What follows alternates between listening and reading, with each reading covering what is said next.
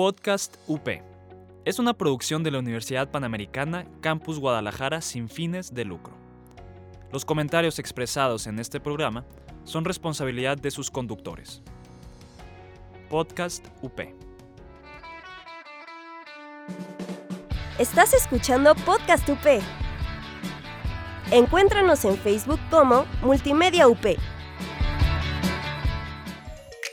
Bienvenidos al Rincón de los Juegos. Comenzamos. Hola y bienvenidos a El Rincón de los Juegos. Mi nombre es Iván. Y mi nombre es Constantino.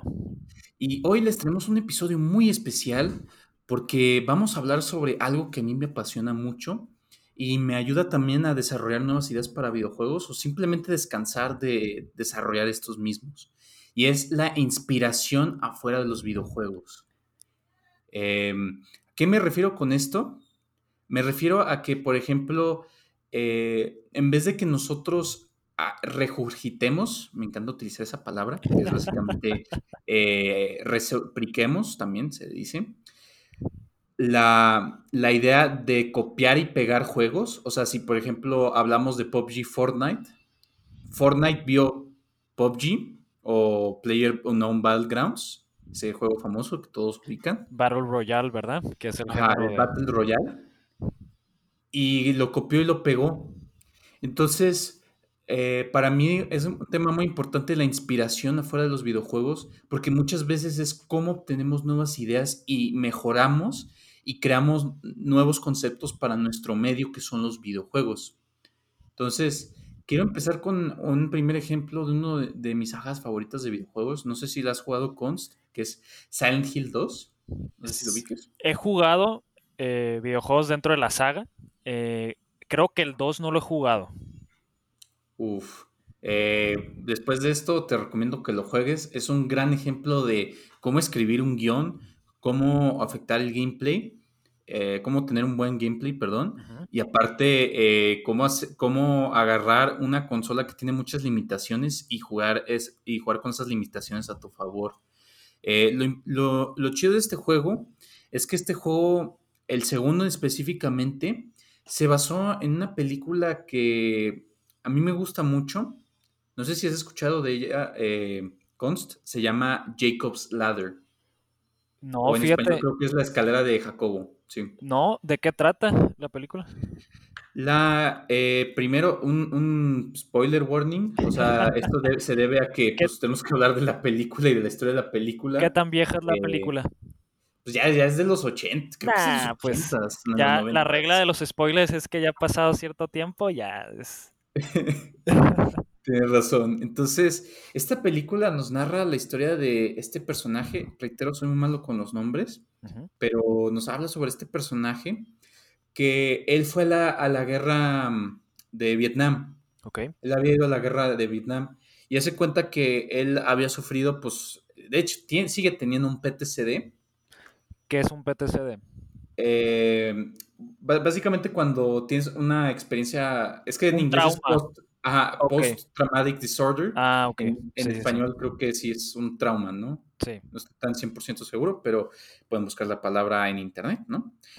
y hace cuenta que él al tener este PTCD empieza a ver cosas raras. ¿A qué me refiero? Si se acuerdan de Silent Hill, van a ver que muchos monstruos tienen como que esta temática de doctores, de no tener o de no mostrar eh, partes importantes, o sea, jugar con la anatomía humana. Sí. Eh, por ejemplo, la inspiración más grande de esta película es que sale este, este tipo que no tiene las piernas y su cabeza se empieza como que a mover mucho, hasta el movimiento es demasiado rápido, eh, no se ve su cara. Sí, creo que en el, eh, quizás si para los que no hayan jugado el Silent Hill 2, esto que dices tú, Iván, se nota en el...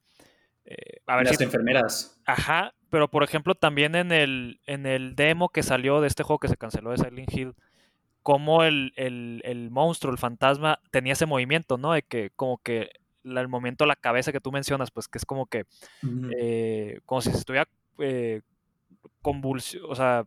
Sí, estuviera teniendo una convulsión, básicamente. Exactamente.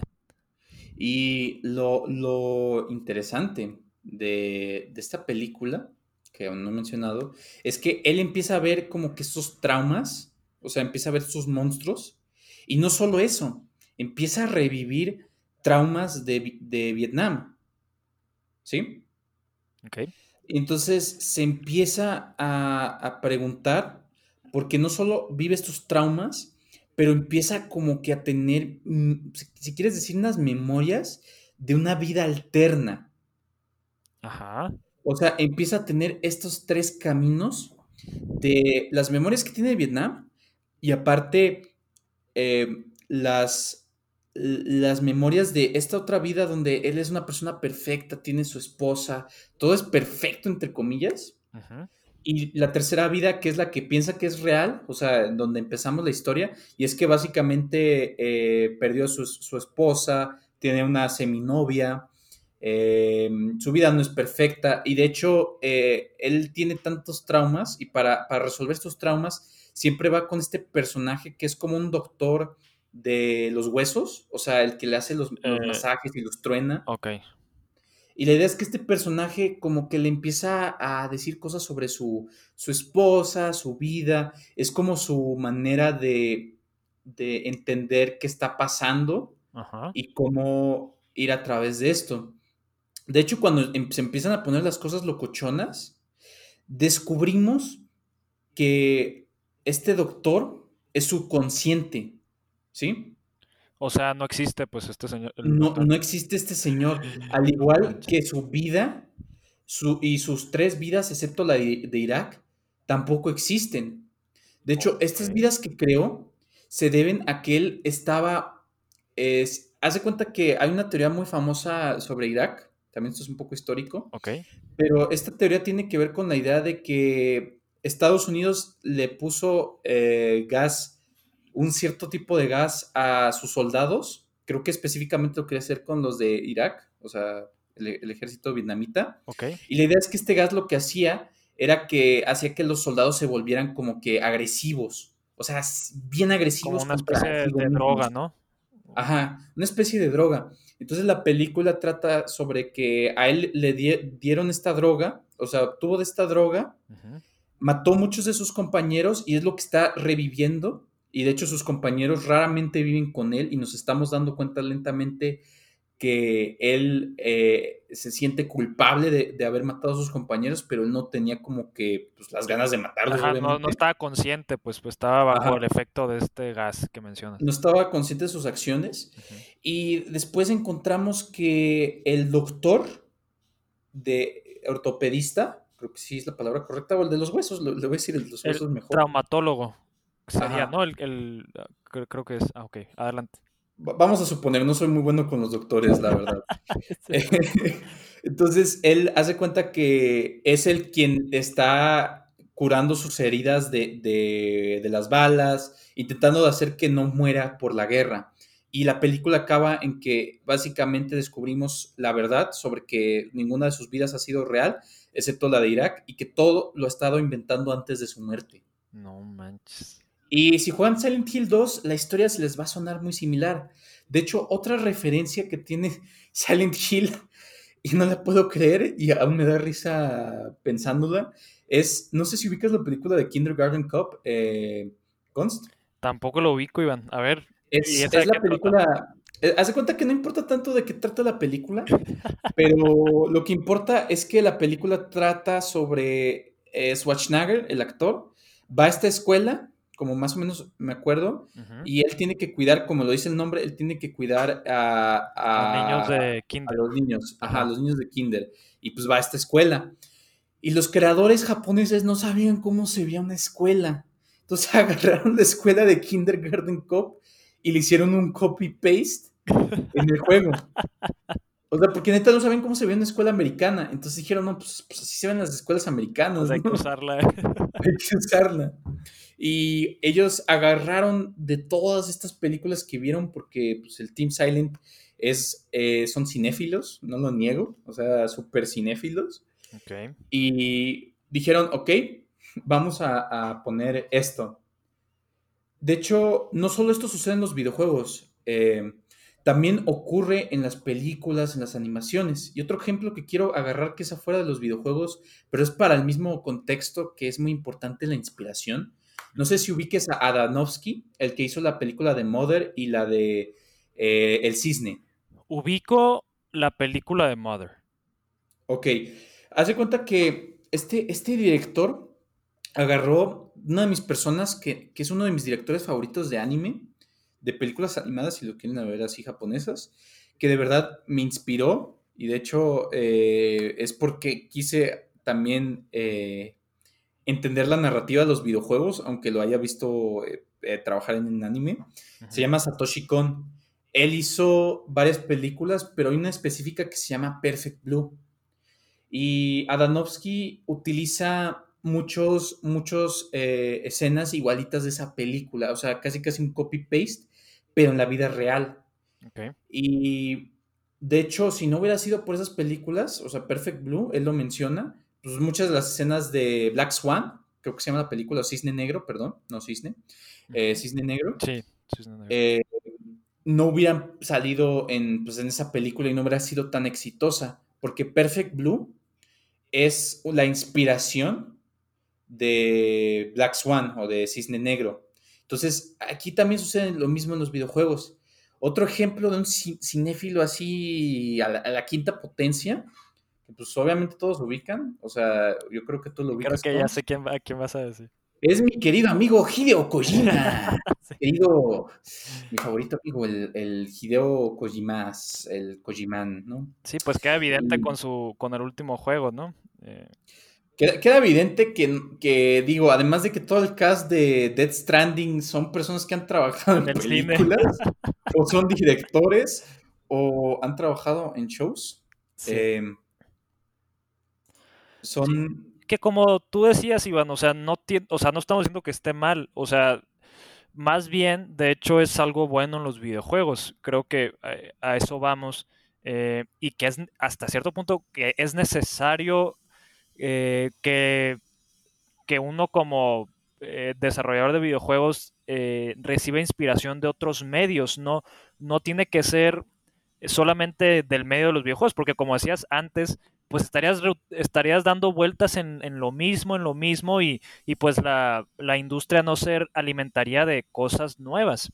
De hecho, como un paréntesis breve, para los que estén interesados en el game design, el diseño de videojuegos, es algo, que, algo que es muy recomendable para un diseñador de videojuegos es que sepa un poquito de todo, que, o sea, sí se trata de jugar videojuegos, por supuesto, porque pues hay que, hay que saber de referencias, hay que saber cómo funcionan, por qué sí funciona, qué no funciona, pero también es importante hacer cosas, yo me sorprendí mucho cuando veía que, ah, sí, pues, pues es bueno también que que leas, que tengas cultura, que te interesen otras cosas que quizás no tengan tanta relación. Ah, por ejemplo, mencionaba que viaja, o sea, sal y viaja y, dices, ay, pero pues, ¿qué tiene que ver eso con videojuegos?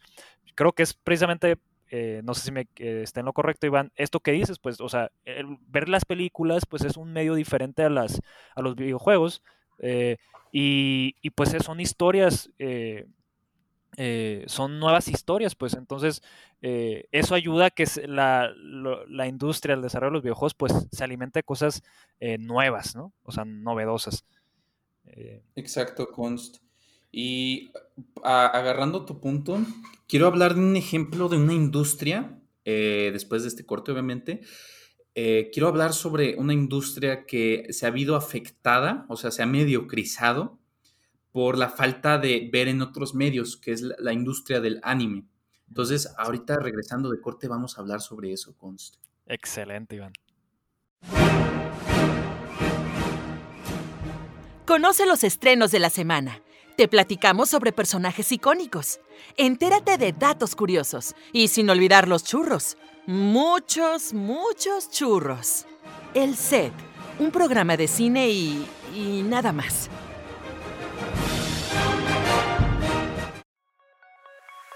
¿Crees que el género K-pop es muy difícil de entender? Nosotros te lo contamos todo. Escúchanos en Corean Subtítulos. Y regresamos. Eh, ahora sí, les voy a hablar sobre una industria que Más que, es que es raro, Const. A mí no me, no me apasiona tanto el anime, no es como, o sea, no, no, no vivo y respiro anime literalmente. Me gusta mucho, A mí también me gusta. pero, pero no, no, no he visto, o sea, no he visto tantas series actuales para, para considerar, o sea, me considero un cinéfilo, eso sí. Me gusta mucho el cine, pero no me considero un, eh, pues, sería la palabra, supongo que sería otaku, no estoy seguro. Eh, porque la verdad no, no es como que me digas, ah, sí, Shingeki no es el nuevo anime y, y yo te diga, ah, no manches, sí lo he visto.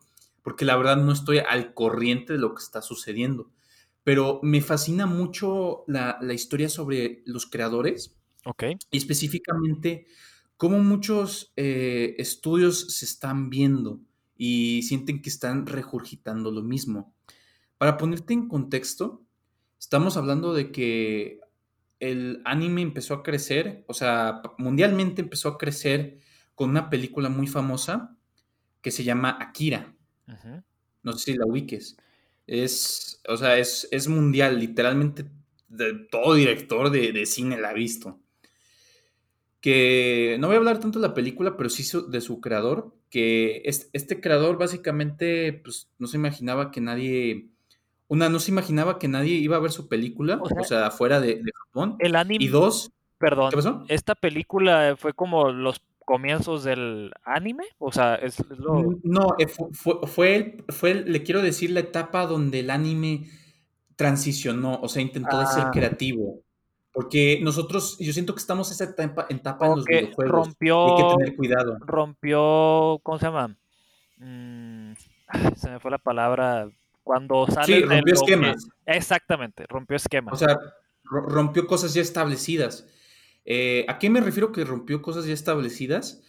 Sencillamente no existían películas o el anime no se sentía como que era para adultos.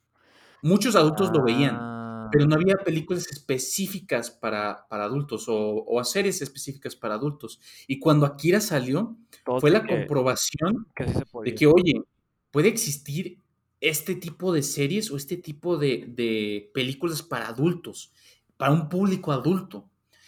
Y eso llevó a, pues yo, yo siento que la era dorada de- del anime, o sea, la era que a mí me gusta mucho y sí sé mucho, porque pues mucho del cine que, me- que me apasiona se basa en esto. Eh, aquí salieron series como Evangelion, películas como Wolf Lonely Son, creo que se llamaba, no, no sé cómo se llama en japonés, Perfect Blue había mencionado, eh, había salido básicamente muchas películas que trataban sobre, o series que trataban sobre temas adultos. Y aparte, no solo eso, esto inspiró a que salieran series que ahora se conocen como Slices of Life, que son básicamente series que hablan sobre la vida, punto. Y pues fue creciendo. Y de hecho, mucha, obviamente si ahorita tú ves muchas series como, creo que se llama Gun- Gundam, es muy famosa, es básicamente de mechas, o One Piece, ese tipo de series, pues están muy basadas en la idea de que ahora entienden que su público es adulto. Pero ¿sabes qué perdieron, Cons? Yo siento, en mi opinión, o qué ha perdido la industria. Ok. Yo siento que lo que ha perdido esa industria y me da miedo que suceda en los videojuegos es la inspiración. O sea, muchos animes que salen ahorita, o amigos que me han contado, son regurgitaciones, como hemos De otros animes. de otros animes del mismo medio. Y se, y, se, y, se, y se vomita, y se vomita, y se vomita, y se vomita. Entonces, imagínense de que por sí ya han visto esa serie, imagínense la ver no solo una tercera vez, pero basado en la segunda versión de eso. Sí. O sea, la segunda regurgitación. Oye, Iván, ¿por- ¿y por qué dices que en los videojuegos estamos en esa etapa que, que podría pasar? Porque yo siento que los videojuegos estamos en esa etapa específicamente porque ahora estamos viendo, por ejemplo, Battle Royales, ¿no? Ah, Estamos sí. viendo que, que un, un género es muy famoso y muy popular y de a fuerzas, en vez de innovar y sacar un nuevo género o sacar un nuevo videojuego o agarrar esa misma idea, innovar en esa misma idea, Sí.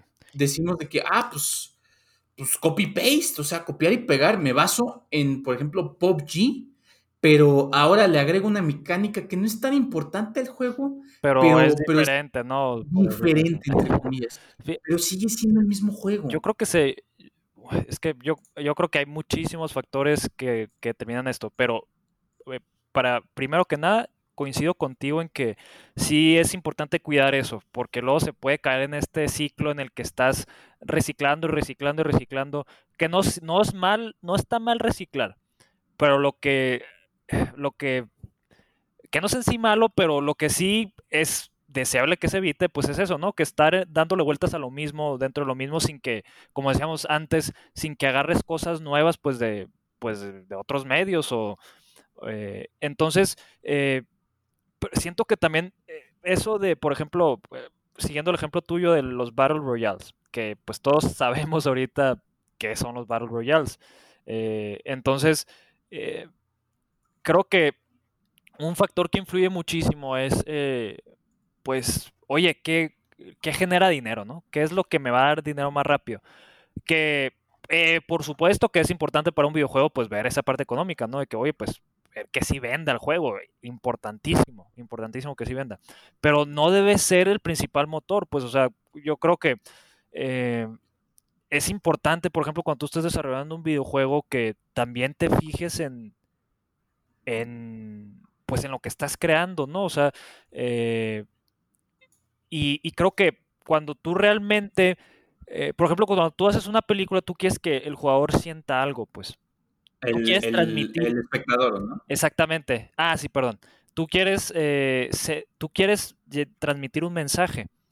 Eh, e incluso en los videojuegos, pues, aunque tú digas, no, pues el juego es nomás disparar y eh, se te está transmitiendo un mensaje, lo quieras o no. Entonces, creo que creo que es importante eso que dices, pues de que sí, o sea, por supuesto que tú en tu videojuego vas a estar eh, agarrando cosas que ya funcionan de otros videojuegos, pero que no se vuelva un ciclo, pues en el que siempre estés haciendo eso, porque, eh, pues como tú dices en el ejemplo este de, Akira, como dicen, oh, es que los animes tienen que ser así. Pues nadie ha dicho que es así, simplemente todos lo están haciendo así. Entonces es como que eh, buscar esa innovación, ¿no? O sea, de que, ok, sí es un anime, pero pues tiene esta nueva este nuevo nivel, pues que, que, ayuda a que la industria, incluso que la industria crezca, ¿no? O sea, es algo, es algo positivo, pues. Yo creo que no solo eso, pero eh, es la idea de que obviamente debe haber varios, debe haber un balance de factores para, para innovar. Aquí, aquí, aquí me, aquí me, ¿qué me explico con esto? Es que es, ¿por qué quieres innovar? O sea, ¿por qué innovaríamos en un medio? O sea, o por qué, poner un ejemplo más sencillo, ¿por qué innovaríamos, por ejemplo, teléfonos, computadoras, consolas, etcétera? ¿Por qué innovar? Mira, te voy a, te voy a poner un, ejemplo, por ejemplo. Eh, la industria de los videojuegos es una industria relativamente joven, tú comprándola con el medio, el cine. El cine es una industria que ya está mucho más establecida el, en cambio los videojuegos apenas está en crecimiento. Entonces yo creo que una de las palabras, una de las razones por la que es importante innovar es el crecimiento. O sea, siento que siempre se puede crecer, siempre se puede buscar eh, nuevas cosas. Eh, y, es normal también que a veces uno, uno llega como a un punto y dice, ah, pues aquí estoy a gusto, eh, pues funciona bien el medio, sigo vendiendo juegos, sigo creando juegos, pero eh, pues no se trata nomás de, de, de, quedarse, bueno, así lo veo yo, no nomás se trata de, ah, ya llegué aquí, pues aquí me quedo, pues aquí funciona todo, sino de que seguir, seguir mejorando, ¿no? O sea, eh, y creo que es la innovación permite que, que esté este constante crecimiento, pues. Y estoy hablando no solo de una empresa, no solo de un desarrollador, sino que esa innovación ayuda, literal es como si jalaras a toda la industria hacia arriba, ¿no? De que, oye, con esta innovación estoy haciendo, estoy elevando la barra, pues. Entonces, es algo novedoso, es algo, es algo que, que, trae, eh, pues, eh, me iba, iba, a decir algo redundante, novedoso, pues algo nuevo. Eh, pero sí, ¿no? O sea, es, es esta, este, yo lo veo como crecimiento, o sea, la innovación ayuda a que crezca el medio positivamente. No solo eso, es que nosotros innovamos, por, no solo, obviamente hay un amor al arte, pero a, los inversionistas le decimos que innovamos porque va a generar más dinero. O sea, si tú creas algo nuevo, genera, gene- va a generar dinero, o sea, y, y tú eres, por así decirlo, el, el primero en hacerlo, pues obviamente vas a ser el que, que más dinero genere. Y eso, eso también es un punto muy importante que muchas veces eh, desarrolladores no le venden a sus inversionistas o a su publisher. Es que, pues, sí, si no vamos, esto puede ser un fallo. Pero imagínate si la innovación que hicimos pega y es el primero de su tipo. Uf, Y es todos que, quieren. ¿Qué pasó? y y sí, y es que, como tú dices, nomás rápido, la innovación implica un riesgo. Y, y pues también, obviamente es más cómodo pues quedarte con lo que ya funciona. Pero pues, exactamente, yo creo que es en el, imagínate que esto pegue, o sea, porque eh, creo que es muy importante tomar riesgos, o sea, y no está fácil, o sea, es más difícil que quedarte con lo que ya funciona, pero creo que vale la pena. Yo también, y un- una parte muy importante de esto también que olvidamos mencionar es que empresas grandes no le juegan a esto, o sea, EA, ese tipo de empresas, no le van a jugar a esto simplemente porque ellos tienen que asegurarle, o sea, son empresas tan gigantes que los inversionistas que están ahí tienen que estar a 100% asegurados de que eso no va a ser un fallo. Sí, Eh, les voy a poner un ejemplo. ¿Por qué juegos, por qué EA tiene juegos indies? Por dos razones muy sencillas. Primera, imagen. O sea, al tener un, un publisher de indies, ellos tienen una buena imagen y una buena reputación con su público. Y segunda, y la más triste, es que sencillamente tienen tax breaks o cortes de impuestos. fíjate, yo creí que me ibas a decir, o sea, porque yo así lo veo, o sea, una empresa indie, eh, así como tú dices, una empresa tan grande como las AAA, como sería Electronic Arts, EA, eh, pues no, no pueden tener, no pueden darse ese lujo de, de innovar, o sea, claro que, claro que innovan, pues, pero no tienen tanta, no tienen tanta libertad para innovar porque pues están los inversionistas y como tú dices, oye, pues necesito seguridad de que esto sí va a pegar, o sea, no me digas de que, ah, pues a ver si pega, ¿no? En cambio, un, un, un- los juegos indie, no estoy diciendo tampoco que no haya, que sea de que, ah, pues puedes eh, innovar y pues si pega, qué bueno, si no, pues no pasa nada, pero es más flexible, siento yo. Entonces, yo creí que ibas a decir que al tener las empresas indies ahí, era como que le permitía a la empresa hacer lo que el, el gigante no puede, pues. No exactamente, es que también ubicas el juego de... Haz de cuenta que EA antes publicaba juegos indies en, en su nombre. Eh, un ejemplo es eh, este juego American Magis, American Magis Alice Returns o Alice Madness Returns, la escuela a American Magis Alice. Ajá. Eh, haz de cuenta que, un, eh, eh, poniendo ejemplo de este juego, se pudo desarrollar simplemente porque EA tenía un convenio con un banco en donde el banco por, por algo artístico, o sea, por, porque la, estaban haciendo algo artístico, como entendí, el banco les podía dar una loan o un préstamo en donde si el, el, el indie lo cumplía, eh, EA básicamente obtenía como no solo un tax break, pero pues también un videojuego. Entonces ellos, ellos hacían esto, eh, este juego salió de hecho específicamente solo por eso, Pu- pudieron innovar porque como ellos entregaban todo a tiempo y el banco les pedía que entregaran todo a tiempo, de esa manera eh, EA no, no interfería eh, ellos publicaban estos juegos. Entonces, eh, no fue porque literalmente EA dijo de que sí, vamos a hacer juegos indie. ¡Woo! Fue, fue simplemente porque, oye, eh, estos compas de- del banco de no me acuerdo dónde me están diciendo que pues, pues me hacen un paro. Entonces, eh, pues hay que jalarnos, ¿no? Sí, pues el negocio, pues, eh, que es básicamente el es- negocio. Es, importante, pues, o sea, no estamos demeritando la, la importancia de, de las decisiones de negocio, pero pues, eh, mm, Yo creo que, o sea, no hay que dermitarlo, pero tampoco tiene que, tienes que verlo como tengo que seguir la línea sí, o tengo que hacer lo mismo que todos. es un balance. Porque es, ajá, eso, eso no te genera más dinero, eso, eso te genera, pues sí, unas ganancias, pero pues va a depender de qué tan bueno es tu producto, no qué tan novedoso es el producto en sí.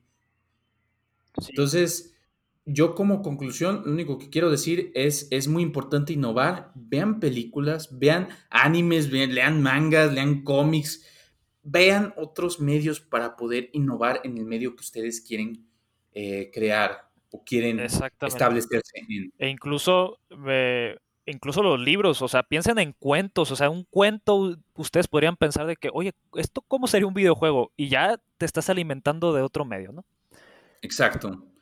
Y pues con esto quiero concluir eh, este episodio del podcast del Rincón de los Juegos. Como siempre, nos pueden escuchar en Podcast UP, en las siguientes cuentas en iTunes y Spotify, como El Rincón de los Juegos, y otra vez en Podcast UP. Nos pueden seguir en Facebook e Instagram como El Rincón de los Juegos. Muchas gracias a nuestra editora Jazz que siempre edita nuestros episodios. Le agradecemos mucho. Mi nombre es Iván. Y mi nombre es Constantino y por favor sigan creando. Muchas gracias por escucharnos. Esto fue El Rincón de los Juegos. Estás escuchando Podcast UP. Encuéntranos en Facebook como Multimedia UP. Podcast UP. Es una producción de la Universidad Panamericana Campus Guadalajara sin fines de lucro. Los comentarios expresados en este programa son responsabilidad de sus conductores. Podcast UP.